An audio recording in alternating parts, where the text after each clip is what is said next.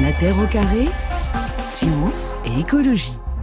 Pour mieux tenter de se faire comprendre, certains scientifiques le comparent déjà à un gigantesque donut. Astronomers have now unveiled the first image of a supermassive black hole. C'est la deuxième fois seulement dans l'histoire euh, de l'homme que l'homme voit directement un trou noir. This is a picture of the supermassive black hole at the center of our Milky Way galaxy. L'objet le plus mystérieux de l'univers, prédit par la théorie de la relativité d'Albert Einstein. Today, the Event Horizon Telescope. Aujourd'hui, le télescope Event Horizon est ravi de partager avec vous la première image directe du trou noir géant au centre de notre galaxie, Sagittarius A.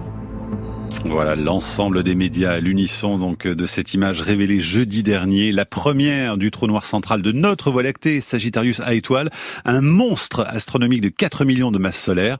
Et on commente euh, cette image historique cet après-midi donc avec nos invités, l'astrophysicien Jean-Pierre Luminet et l'astronome Frédéric Gutt. Alors les premiers commentaires, Frédéric Gutt, euh, qu'on a pu lire sur les réseaux sociaux après la publication de l'image, euh, ont été assez critiques finalement puisqu'on parlait beaucoup de flou caractérisant donc l'image. Est-ce que vous avez été agacé par ces commentaires.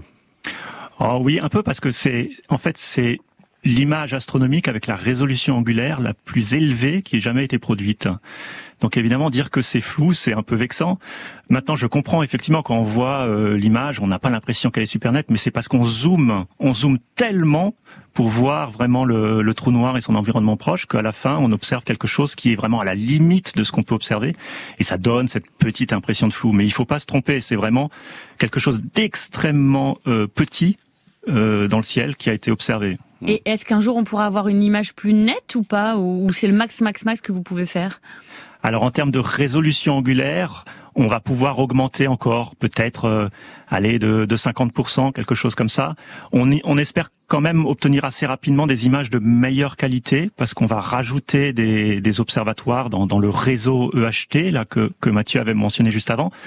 Et donc on, on, espère augmenter la qualité des images. Par contre, on va pas euh, brusquement gagner un facteur 10 euh, qui, qui, permettrait de voir des détails extrêmement extrêmement fins. Frédéric, malheureusement. Frédéric Gutt, alors vous avez aussi souffert d'un élément de comparaison parce qu'on a vu quand même l'image en 2019 de l'autre trou noir M85 étoile et l'image paraissait plus nette finalement que le trou noir de notre Voie lactée. Euh, ça, ça a été un petit peu aussi l'élément de comparaison qui a fait qu'il y a eu ces, ces, ces critiques là qu'on a lues? Ah, je sais pas, peut-être. Oui, je, j'avais pas entendu ça. Oui, la comparaison avec M87. J'avais plutôt entendu le fait que, en fait, les, les deux images se ressemblent mine de rien. Oui. D'accord, on voit un, un anneau, euh, la, la, la, palette de couleurs qui a été choisie est similaire, donc un anneau euh, jaune euh, orangeâtre comme ça. Oui. Et euh, certaines personnes ont pu se dire ah bah tout, tout, tout ça pour ça, tout ça pour obtenir à peu près la même image. Mais en fait, le fait que ces deux images se ressemblent, c'est quasiment euh, l'information la plus importante.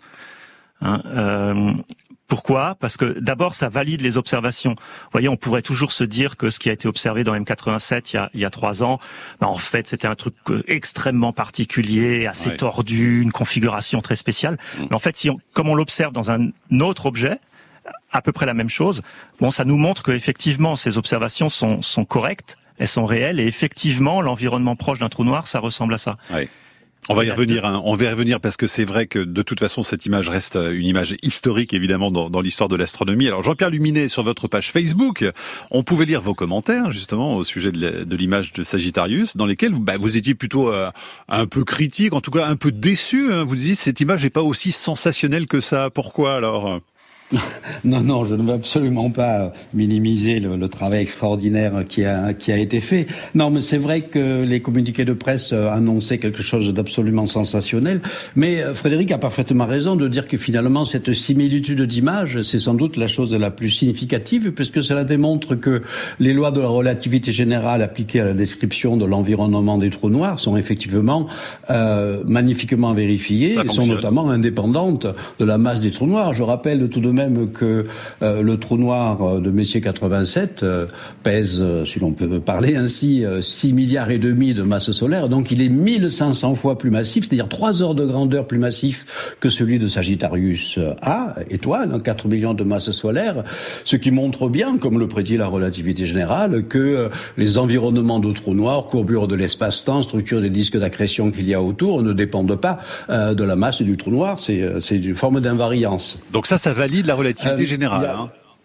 Oui, alors euh, tout de même une différence un petit peu anecdotique, c'est que lorsque l'annonce du 10 avril 2019 avait, avait été faite, vraiment une annonce historique, parce que c'était vraiment la première reconstruction d'image euh, d'un supposé trou noir géant, euh, ben moi j'étais en fait euh, perdu au fin fond de l'Ouzbékistan, donc je n'avais pas pu assister en direct euh, à la conférence de presse ni répondre tout de suite aux, aux questions des journalistes. Donc là au moins, jeudi dernier, j'étais là et j'ai pu effectivement commenter un petit peu à chaud Peut-être un peu trop à chaud d'ailleurs dans mes commentaires Facebook, hein, parce que c'est un petit peu le, le, style de ces réseaux sociaux où on commente à chaud.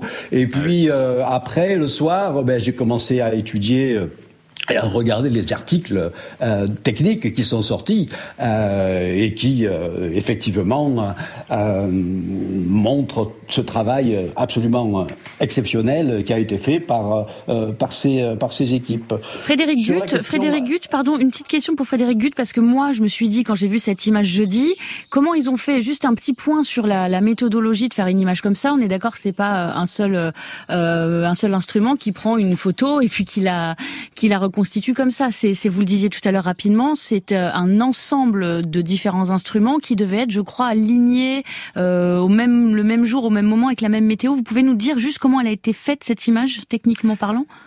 Alors oui, effectivement, ce que ce que vous venez de dire, vous avez dit on va faire un petit point et ça va être compliqué parce ah. que c'est vraiment des, des, des méthodes d'observation qui sont extrêmement extrêmement complexes. Mais grosso modo, euh, ce qu'on fait, c'est qu'on a une dizaine d'observatoires qui sont disséminés partout sur la planète.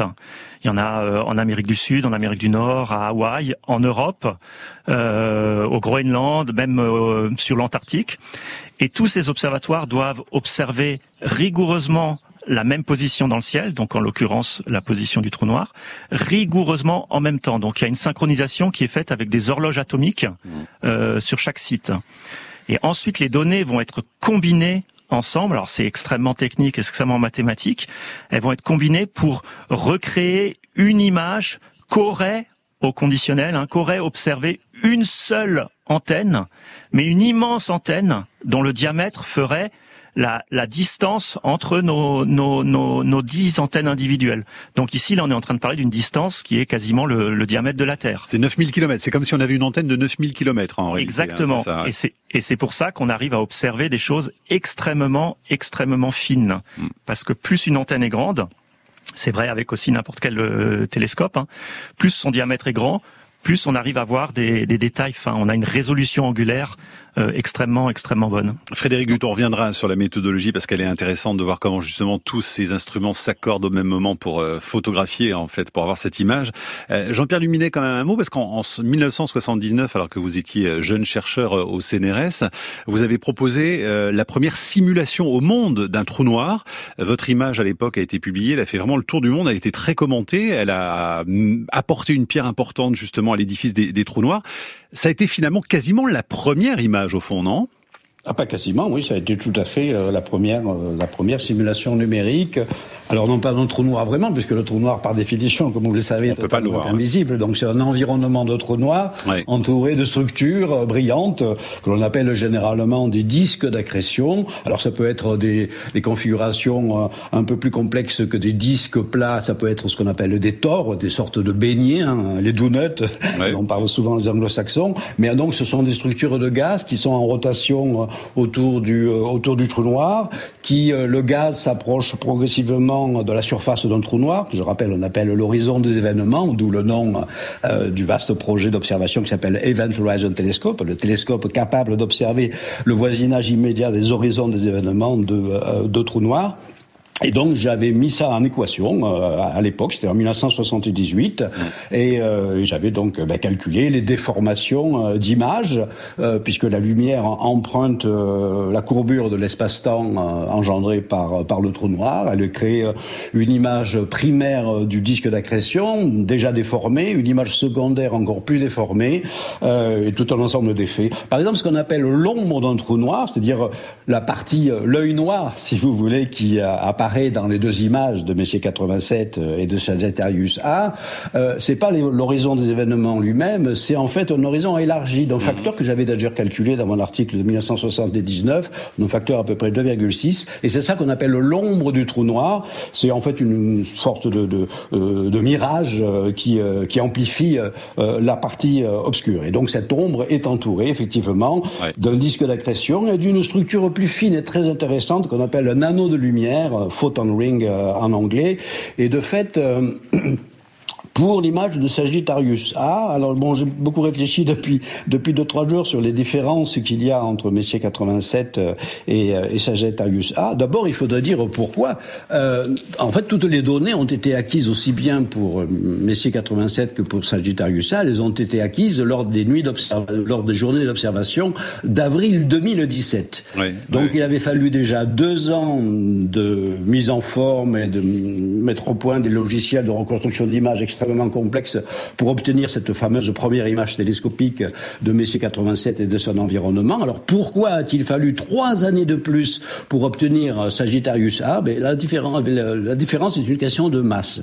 Comme je l'ai dit tout à l'heure, Messier 87 est 1500 fois plus massif que Sagittarius A étoile, donc son disque d'accrétion, en tout cas la structure d'accrétion, elle est immense. Si on la mettait à la place du Soleil, elle engloberait pratiquement le système solaire, tandis que celle de Sagittarius A est beaucoup plus réduite réduite, hein, euh, réduite euh, à la taille du trou noir, elle tiendrait à peu près dans l'orbite de la planète Mercure. Ce qui fait que un disque d'accrétion, dont en fait c'est du gaz en rotation rapide autour du trou noir, et d'ailleurs les parties les plus proches de l'horizon des événements circulent pratiquement à des vitesses euh, proches de celles de la vitesse de la lumière. Mais dans une structure gigantesque comme celle de Messier 87, euh, bah, une rotation du gaz, donc des fluctuations de luminosité, euh, peuvent prendre plusieurs jours tandis que pour Sagittarius A, cela prend à peine quelques minutes. Donc il y a un travail d'intégration beaucoup plus compliqué qui devait être fait pour obtenir des images pas trop floues précisément euh, de, de, Sagittarius A euh, étoile, puisque effectivement c'est comme si vous essayiez de prendre une photo instantanée euh, d'une personne qui est en train de courir très rapidement, mais vous avez toutes les chances d'obtenir quelque chose de flou. voilà, donc il faut se cadrer. Allez, on parle cet après-midi de l'image événement révélé la semaine dernière du trou noir de notre Voie lactée, Sagittarius A, avec euh, nos invités Frédéric Gutt et Jean-Pierre Luminet, tous les deux en duplex, l'un de Marseille, l'autre de Grenoble. Euh, Frédéric Gutt, alors décrivez-nous ce qu'on voit, parce que comment est-ce qu'on interprète finalement euh, ce donuts là, parce que je trouve que l'image est quand même pas mauvaise, ce donuts orange sur fond noir. Qu'est-ce qu'on voit exactement alors sur l'image? Alors comme, excusez-moi comme Jean-Pierre l'avait dit juste avant, le trou noir lui-même, par définition, on ne le verra jamais, puisque rien ne peut s'en échapper, pas même de la lumière. Pour voir quelque chose, il faut quand même qu'il y ait euh, au minimum euh, un photon de lumière qui parte de cet objet et qui arrive chez nous. C'est pas le cas. Donc on ne le verra jamais. Le trou noir, c'est en fait la, zone euh, noire centrale dans l'image. Mhm. Et toute l'idée de ces observations, c'est que on a euh, réalisé au fil des années et des décennies que le trou noir, on allait pouvoir le voir, enfin détecter sa présence par contraste sur un fond brillant. On voit l'ombre du trou noir, c'est le, terme qui a été utilisé, c'est peut-être un peu trompeur, mais disons la silhouette du trou noir sur un fond brillant. Donc c'est exactement ce qu'on observe. On voit cette espèce de, de, de, de ronce noire centrale, c'est là qu'est niché le trou noir, et c'est entouré de la lumière, de l'environnement proche du trou noir, donc le disque d'accrétion, la matière qui tourne autour du trou noir, mhm. qui à un moment ou à un autre, une partie d'entre elles va, va être avalée par le trou noir. Mais c'est ça qui, qui est euh, l'émission qu'on observe en avec cette couleur jaune orangé euh, sur les images. Et les taches lumineuses qu'on voit justement sur l'anneau, c'est quoi exactement alors alors voilà, ça c'est une très bonne question. Dans M87, il y avait une partie qui était plus lumineuse qu'une autre, et ça c'était interprété comme un signe de rotation du trou noir. La partie qui vient vers nous mhm. apparaît plus euh, plus lumineuse, plus brillante, donc une intensité un peu plus forte. Ici, vous voyez que c'est on a un peu l'impression que c'est le cas, mais c'est beaucoup moins clair parce que euh, c'est pas une partie de l'anneau qui est plus brillant, mais il y a deux voire trois euh, petites régions. Oui. Donc ça, c'est clairement quelque chose qu'il va falloir euh, regarder de plus près. C'est clair qu'on est en train d'observer le même phénomène, mais on l'observe moins bien parce que l'image est un peu de moins bonne qualité, comme euh, on, avait dit euh, tout à l'heure. Donc ça, c'est clairement quelque chose qu'il va falloir regarder de près dans les, les, prochaines images qui vont être réalisées de ces objets. Alors pour nos auditeurs qui nous écoutent et qui n'auraient pas vu peut-être l'image, avoir les deux images, celle de 2019 et celle donc de la semaine dernière, on les a mis sur les réseaux sociaux de la Terre au carré. Vous pouvez aller en story sur Instagram de l'émission, vous verrez les deux images pour comparer évidemment. Euh, Camille, des questions d'auditeurs. Oui, Pascal nous écrit c'est fabuleux. Notre, la, notre galaxie, la Voie lactée, a en son centre un, trou noir qui absorbe toutes les étoiles, qui s'engouffre en spirale en lui, comme de l'eau dans un siphon. Est-ce que c'est pareil pour toutes les galaxies analogues, Frédéric Gutt? Alors, on pense que oui. D'accord. Euh, on n'a pas encore une une preuve formelle, mais il il semble bien. Tous les les observations semblent montrer que quand on commence à chercher, on voit au centre de chaque galaxie un trou noir supermassif. D'accord. Alors le, le, terme supermassif, il est un peu un peu euh, grandiloquent comme ça. C'est parce que on, est en train de parler de trous noirs qui font quelques millions jusqu'à quelques milliards de masse solaire. Donc et, justement, je crois que j'ai, moi j'ai entendu, j'ai vu passer une, une, interview, une présentation, je crois, de la NASA qui explique que le trou noir, euh, donc euh, M87, euh, aurait la taille de la Lune. Hein, il serait, si on devait comparer, pas la taille de la Lune, mais on imagine, il aurait la taille de la Lune et le trou noir là de la Voie lactée aurait la taille d'un donut sur cette même Lune. C'est ça pour comparer les, les, les deux ordres de grandeur? Non, ça c'est ah. c'est pas tout à fait ça. Donc il y a, y, a, y a typiquement un facteur 1000 à 1500 de différence dans la taille entre les deux trous noirs. En fait, parce que leur masse leurs masses ont une différence d'un facteur 1000 à 1500 et en fait la taille du trou noir est directement proportionnelle à la masse. Mais sauf que effectivement, alors cette image M87 est beaucoup plus gros que euh, notre propre trou noir. Oui, voilà, M87 est à peu près 1000 fois ou 1500 fois plus gros, mais il est aussi 1000 ou 1500 fois plus loin Et du coup, vu depuis la Terre, on le voit avec à peu près la même taille. Jean-Pierre Luminet, vous qui êtes musicien, euh, ça va vous intéresser puisque vous l'avez certainement vu passer. La NASA a procédé à la sonification d'un trou noir. Alors il ne s'agit pas des deux dont on parle, hein, c'est un autre trou noir. Il s'agit, alors il faut le préciser, d'une interprétation de données astronomiques en son qui a été réarrangée pour l'oreille humaine. Alors on va l'écouter, Jean-Pierre Luminet, puis vous le commenterez juste après. Voici donc le trou noir, le son du trou noir situé euh, au centre de l'amas de Persée et dévoilé la semaine dernière.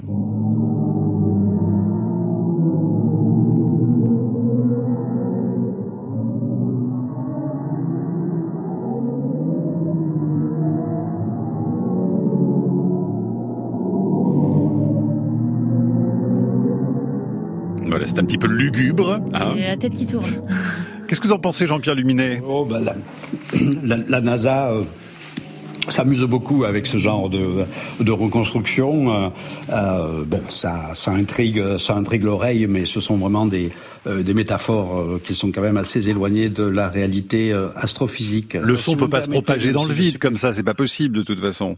Comment Le son ne pourrait pas se propager de cette façon-là, on ne pourrait pas ah l'entendre. Ah il est clair que le son ne se propage pas dans l'espace, donc ce sont des de reconstructions. De la même façon que il y a une trentaine d'années, euh, j'avais euh, participé à la conception euh, d'une œuvre musicale faisant intervenir des rythmes de pulsars, avec des sortes de tic-tac d'horloge, mais ce sont des ce sont des reconstitutions et des transpositions. Pour en revenir un, un, un bref instant sur ces histoires de trous noirs massifs et, et, et supermassifs et sur leur taille, la taille de Messier 87, c'est 40 milliards de kilomètres. Donc ça n'a rien à voir avec la Lune, effectivement.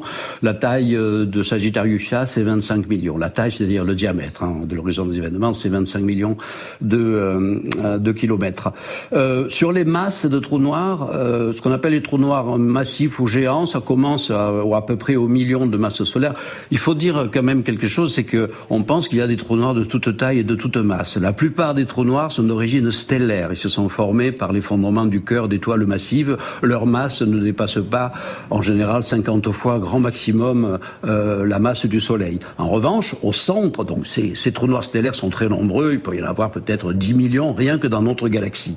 En revanche, au centre de quasiment chaque galaxie, comme l'a dit Frédéric, il y a effectivement des trous noirs géants dont les masses vont de 1 million de fois la masse du Soleil pour les plus petits, donc 4 millions pour le nôtre, euh, mais jusqu'à le record actuel, c'est détenu par un trou noir au centre d'une galaxie très lointaine qui s'appelle Holm, dont la, masse atteint 50 milliards de fois la masse du Soleil. vous voyez effectivement un, intervalle de masse absolument, euh, absolument extraordinaire. Et comme le disait Frédéric, les masses très différentes de Messier 87 et de Sagittarius A sont compensées par leurs distances qui sont également très différentes, ce qui fait qu'effectivement, en projection sur le ciel, leur diamètre angulaire apparent, c'est du même ordre, de l'ordre de la taille d'une orange placée sur la surface de la Lune, ce qui donne une idée effectivement de la prouesse technologique de l'Event euh, Horizon Telescope.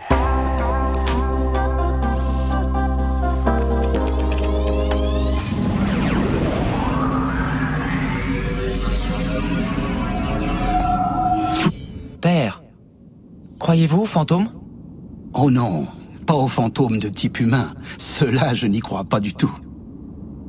Mais lève les yeux, mon garçon, et tu verras que le ciel en est rempli. Si l'on pouvait survivre à la traversée d'un trou noir, on émergerait peut-être dans un autre lieu et un autre temps de notre propre univers, transgressant ainsi le premier commandement de la relativité. Tu ne voyageras pas plus vite que la lumière. Dans l'espace, rien ne peut se déplacer plus vite que la lumière. Mais l'espace n'est pas complètement vide. Il peut s'agrandir, rétrécir, se déformer. Et quand cela se produit, le temps se déforme également. Extrait de la série Cosmos présentée par Neil deGrasse Tyson. On parle cet après-midi de l'image du trou noir de notre galaxie. Et justement, Camille, à ce sujet, il y a une question d'auditeur. Oui, Marc voudrait savoir euh, ce qui se passe une fois que le trou noir euh, a absorbé euh, la matière, Jean-Pierre Luminet. Est-ce qu'on le sait? Est-ce qu'on pourra le savoir un jour? Non, on ne le sait pas, puisque tout ce qui franchit l'horizon des événements est inaccessible à l'observation astronomique directe. Donc nous ne pouvons y envoyer pour l'instant que nos équations, euh, qui sont les équations de la relativité générale. C'est déjà pas mal. C'est déjà pas mal, sauf que euh, les équations ont leurs limites, c'est-à-dire que si on les extrapole jusqu'au bout, on aboutit à une sorte d'absurdité physique qu'on appelle une singularité gravitationnelle, c'est-à-dire une sorte de nœud qui serait au fond du trou noir, euh, un point de densité infinie. Et ça, les physiciens pensent que ce n'est pas possible, donc ça marque les limites de la, de la relativité générale. Alors heureusement, euh, il y a d'autres, euh, il y a quelques alternatives proposées également d'ailleurs par la théorie de la relativité générale qui restent hypothétiques, mais qui sont assez fascinantes, c'est l'hypothèse du trou de verre. Donc l'idée que le fond du trou noir n'est pas nécessairement euh, bouché, obstrué par une singularité euh, qui écraserait euh, toute forme d'énergie et de matière, mais serait une porte de passage vers une autre région de l'espace-temps. Alors attention par rapport au petit extrait de la série Cosmos qu'on a entendu, qui raconte, excusez-moi, un petit peu n'importe quoi, on ne transgresse absolument pas la loi absolue d'invariance de la vitesse de la lumière, on emprunte des raccourcis, ce qui n'est pas du tout la même chose. C'est-à-dire il y a des distorsions de l'espace et du temps qui permettrait éventuellement, en empruntant un trou de verre pour aller d'un point A à un point B, au lieu d'être dans l'espace normal où il faudrait effectivement toujours limiter par la vitesse de la lumière des temps extraordinaires, très largement supérieurs évidemment au temps que peuvent se permettre euh, les voyages interstellaires, eh bien on aurait des raccourcis euh, utilisant effectivement ces distorsions extrêmes de l'espace du temps. Mais je répète, ça reste une hypothèse certes fascinante qui a beaucoup inspiré la littérature et le cinéma de science-fiction.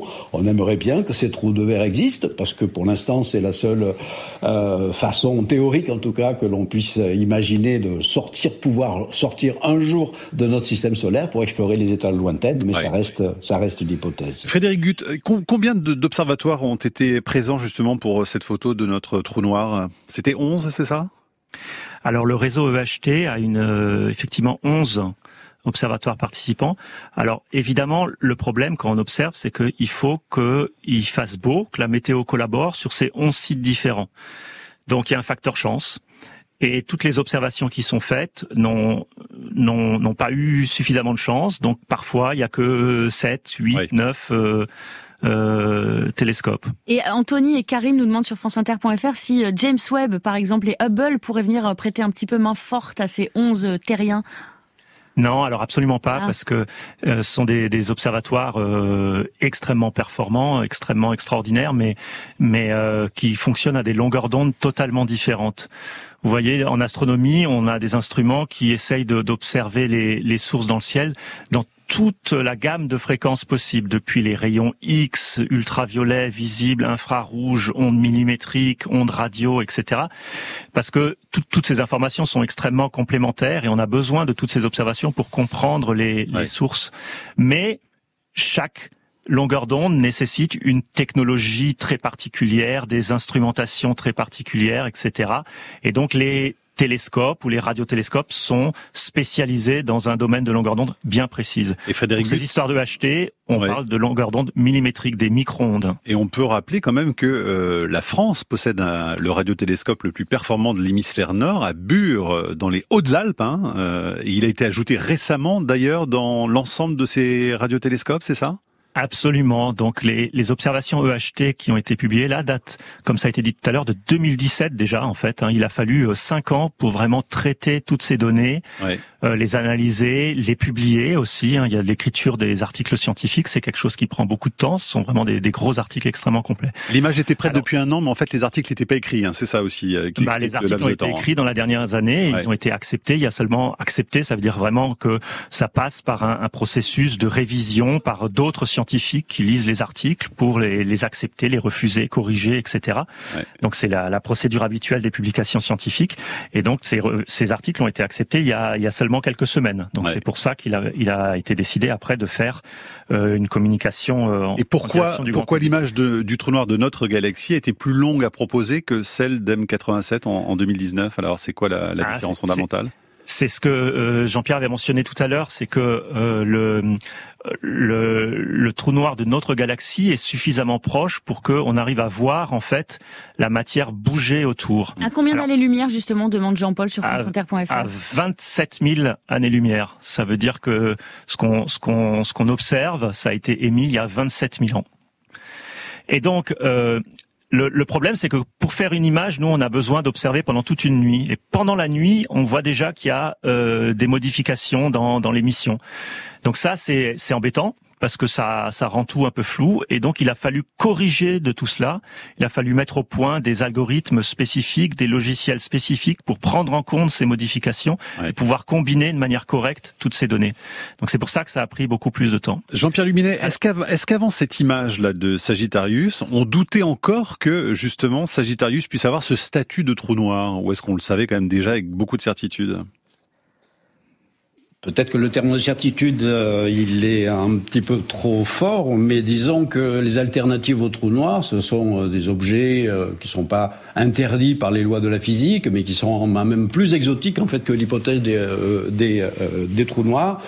Euh, n'oublions pas, par exemple, que l'un des très récents prix Nobel de physique, euh, d'il y a deux ans, a été attribué euh, à Roger Penrose, qui était un, fameux théoricien anglais qui avait prédit le caractère inéluctable de la formation des trous noirs dans les lois de la relativité générale, et à deux astronomes qui suivaient depuis pratiquement 30 ans le mouvement d'étoiles proches du centre galactique qui gravitent autour de, ce point invisible, mais à des, des vitesses telles que cela permet précisément de reconstituer masse invisible qui est responsable de ces mouvements. Mhm. Et euh, ben, la masse qui était déjà déduite euh, était de 4 millions de fois la masse du Soleil dans un volume si petit qu'il est très difficile d'imaginer un autre objet proposé par la physique connue euh, qu'un trou noir entouré de son horizon des événements. Et là, ben, les observations de l'Event Horizon Telescope confirment tout à fait ce diagnostic sur la masse, les, les, les, reconstitutions.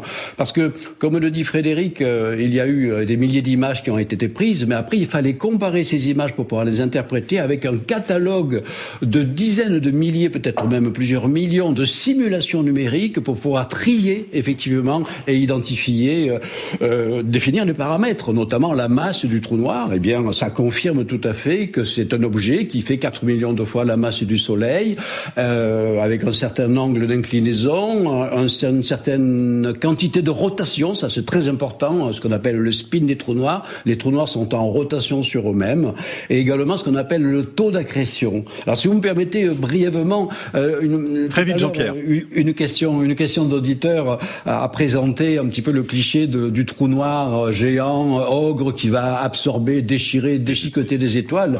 C'est vrai pour des trous noirs gigantesques, mais il faut savoir que le trou noir de notre galaxie, il est quasiment anémique, c'est-à-dire que le taux d'accrétion, la quantité de matière qui tombe dans ce trou noir, c'est de l'ordre du 100 millions millième de masse solaire par an, ce qui est extrêmement faible. Donc c'est pas un gros mangeur. Contrairement à Messier 87 qui avait une énorme structure d'accrétion. Alors justement, donc ça veut dire Jean-Pierre Luminet en, un mot, nous demande Nathalie ou Mickaël par exemple que le trou noir, ce trou noir là en tout cas n'engloutira pas notre système solaire, voire notre univers tout entier. Ah non, certainement pas. Mais euh, même, euh, il, n'engloutira même pas les étoiles les plus proches euh, qui gravitent autour de lui et qui donc, je répète, sont observées depuis depuis 30 ans. Alors, vous savez, on mettrait un trou noir à la place du Soleil, un trou noir de la même masse que notre Soleil à la place du Soleil. la Terre, l'orbite de la Terre ne bougerait pas d'un millimètre. Ah eh ben, ça nous rassure. C'est vrai qu'il simplement il y aurait plus de jour et plus de nuit. Ah bon, on va dormir tranquille, ce qui est déjà pas mal. Claude nous écrit sur franceinter.fr toujours arrêtez de parler d'image euh, ces mesures sont évidemment remarquables, mais leur combinaison graphique n'est pas une image stricto sensu, c'est une représentation graphique de résultats d'observation de radiotélescopes remarquablement synchronisés, rien de plus. Alors Frédéric Gutt, juste pour être clair, ça n'est pas une image, mais si on pouvait voir ce trou noir de nos yeux, est-ce qu'on verrait comme ça cet amas orange autour ou pas du tout?